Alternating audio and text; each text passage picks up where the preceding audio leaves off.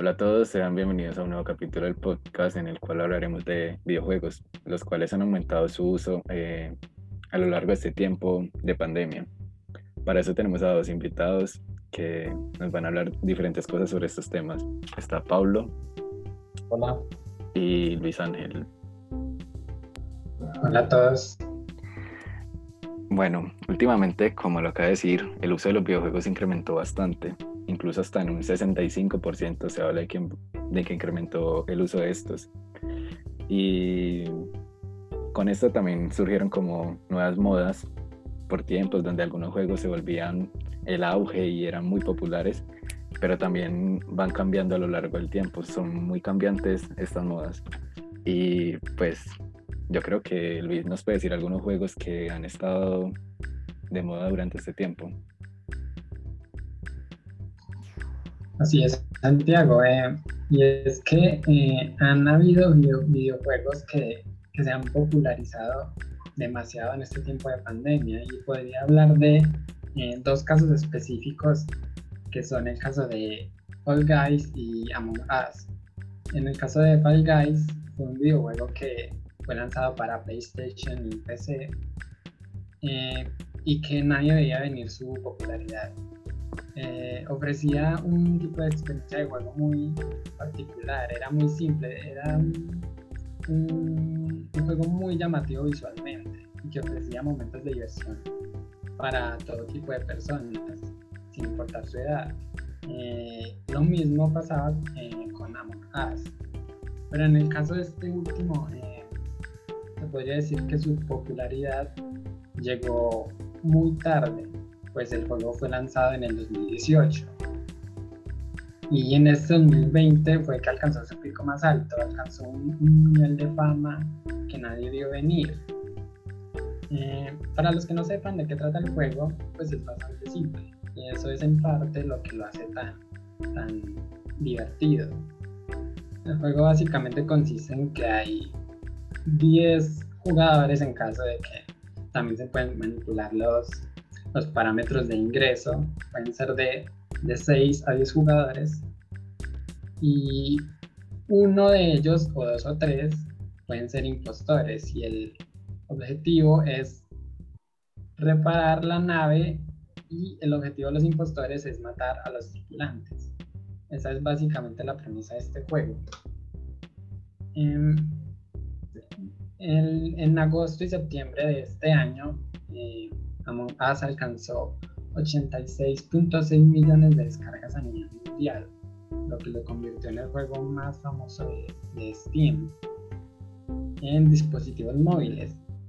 Y en dispositivos móviles, pues también se puede descargar en Steam para PC. Eh, y esto nos ayuda a ver un poco que para ser un, juego popular no hace falta muchos recursos técnicos o gran gran desempeño eh, eh, con desarrolladores. Pues el estudio que desarrolló este juego fue un estudio muy pequeño que ni siquiera vio venir su, su gran popularidad. Ellos dicen que no estaban preparados para, para todo lo que se vino en, en, cuanto a número de jugadores. Incluso los servidores llegaron a un punto en el que no soportaban eh, la cantidad de personas jugando. Se dice que según un, un informe publicado por una revista de Movistar y Sports, que Among Us alcanzó un número de 160 mil jugadores al día eh, conectados al tiempo.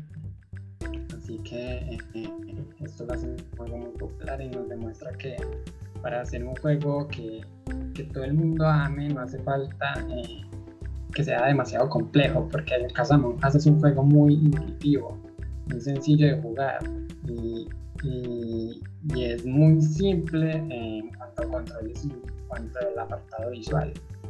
Eh, así que este es un caso más, diría yo, de lo que los videojuegos son capaces de lograr si están bien hechos. Y en el caso de Pablo, yo creo que nos puede hablar un poquito más de, de, casos como esos, videojuegos que, que, están muy bien hechos y que, a pesar de que pase el tiempo, siguen siendo eh, joyas que todo el mundo desea jugar. Claro, y pues creo que también Pablo, más que ampliarnos sobre este tema, también nos puede decir de cómo no solamente los juegos son una moda o pues este entretenimiento, sino que ya se vuelven algo de competencia, un poco competitivos. Y pues sí, incluso llegando a ver una organización acá en Colombia. Pablo, cuéntanos acerca de esto. Es bien interesante eh, notar el giro que toman los videojuegos. O sea, llega un punto donde, donde se traza un límite entre lo que es jugar y lo que llega a ser competir. Eh, puede ser que esto sea un dato que muy pocas conocen, muchas, muy pocas personas conozcan, y lo, acabas de decir muy bien. Y es que aquí en Colombia hay una federación solamente para los eSports. Se llama Fedecolde. Aunque sí, es un poco sorpresivo, mucha gente se puede preguntar, pues, solo están jugando, o sea, ¿qué es, qué es eso de, de un deporte? Pues a decir verdad, es algo mucho más grande de lo que las personas imaginan es que si bien aquí en Colombia no es algo tan vistoso, o por lo menos no es algo tan popular, entre comillas, porque en su mundo sí lo es, a nivel mundial están en constantemente crecimiento todos los esports. A partir de ligas, de temas internacionales, de todo. O sea, estamos llegando al límite donde un jugador, un solo jugador, puede recibir un sueldo de, de entre 6 mil y 9 mil dólares solo por entrenar su propio deporte por sí, por participar en torneos y por y eso sin contar todo lo que puede ganar en un torneo. Ahora bien, la pregunta es de ¿por qué? O sea, ¿qué lo hace, qué hace que un videojuego pase de ser algo, algo simplemente jugar a volverse algo competitivo? Eso es bien un tema interesante en lo que puede volverse uno un juego competitivo. O sea, si bien la mayoría de juegos están solo por el tema del entretenimiento, algunos juegos se, se destacan por el PvP. ¿Qué es el PvP? Básicamente cuando dos jugadores compiten por ver quién es mejor. Ahora bien, basándonos solo en eso, es increíble pensar en la cantidad de competitividad que hay actualmente.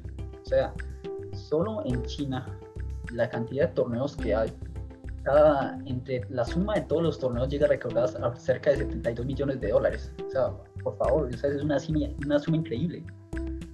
Y no solo eso, o sea, que en solo jugadores menores de edad ya solo recauda 2 millones de dólares.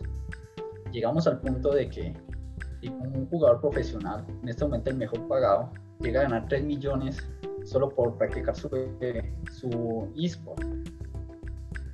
Cuando empezamos a ver esos límites, nos empezamos a, a generar un montón de preguntas. Entonces, ¿qué? Entonces, si yo me puedo dedicar a, jugar un deporte electrónico, entonces ya puedo hacer la vida. Pues lo mismo como todos los deportes, ya hablando en sí, o sea, en teoría sí, pero no significa que todos tengamos la habilidad o la habilidad para destacar en cada juego. Claro, tienes razón. Eh, todos podemos destacar en distintos juegos, así como es que destacan en distintos deportes. Y es muy interesante lo que dices de que pues incluso niños están ganando dinero con esto y desde pequeños y incluso muchos pues dejan de estudiar para seguir en esto, que lo toman ya como una carrera profesional. y... Eh, te puedo dar un caso, un caso específico, o sea, de un niño de Estados Unidos que literalmente los papás tiraron toda la educación por la borda, o sea, literalmente era un niño que destacó mucho en el juego, en el caso de él, él el Fortnite, y pues llegó a recaudar alrededor de 60 mil dólares. Claro, los papás al ver esto, pues de una vez hicieron de todo, o sea, literalmente invirtieron parte de ese dinero solo a dedicarse en eso y lo sacan hasta estudiar. Y es el límite por el que hoy estamos rozando, o sea, la verdad es posible, sí, pero sigue siendo algo increíble de, ver.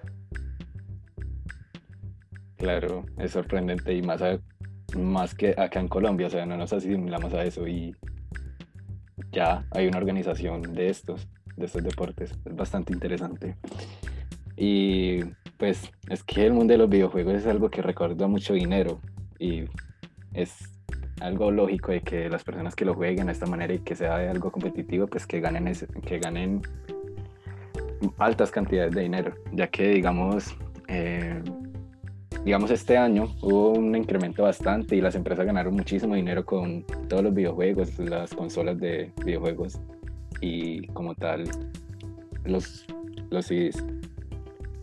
Eh, por ejemplo, en PlayStation las ventas se incrementaron un 83%, inclusive llegaron a ganar 563 mil millones de dólares.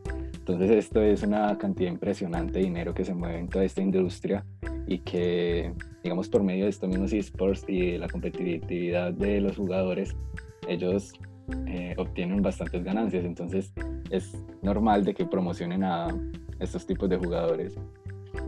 Y también como lo ve con, el, con Nintendo, de que aunque ha sido un poco olvidado, digamos, eh, ahora surgió un nuevo videojuego que ellos sacaron que se llama Animal Crossing y llegaron a vender 22, 22 millones de copias. Entonces es una cantidad inimaginable que 22 millones de personas estén jugando este juego y los ingresos que generan es altísimo. Bueno, yo creo que aquí ya vamos terminando el podcast eh, en el que resaltamos pues, la importancia y los distintos campos que tienen los videojuegos y cómo se incrementaron en pandemia y todos los ingresos que eso generan. Eh, muchas gracias a nuestros invitados, a Luis y a Pablo por estar hoy y compartir sus conocimientos con nosotros. espero les haya gustado esta intervención y pues pronto nos veremos en un nuevo capítulo.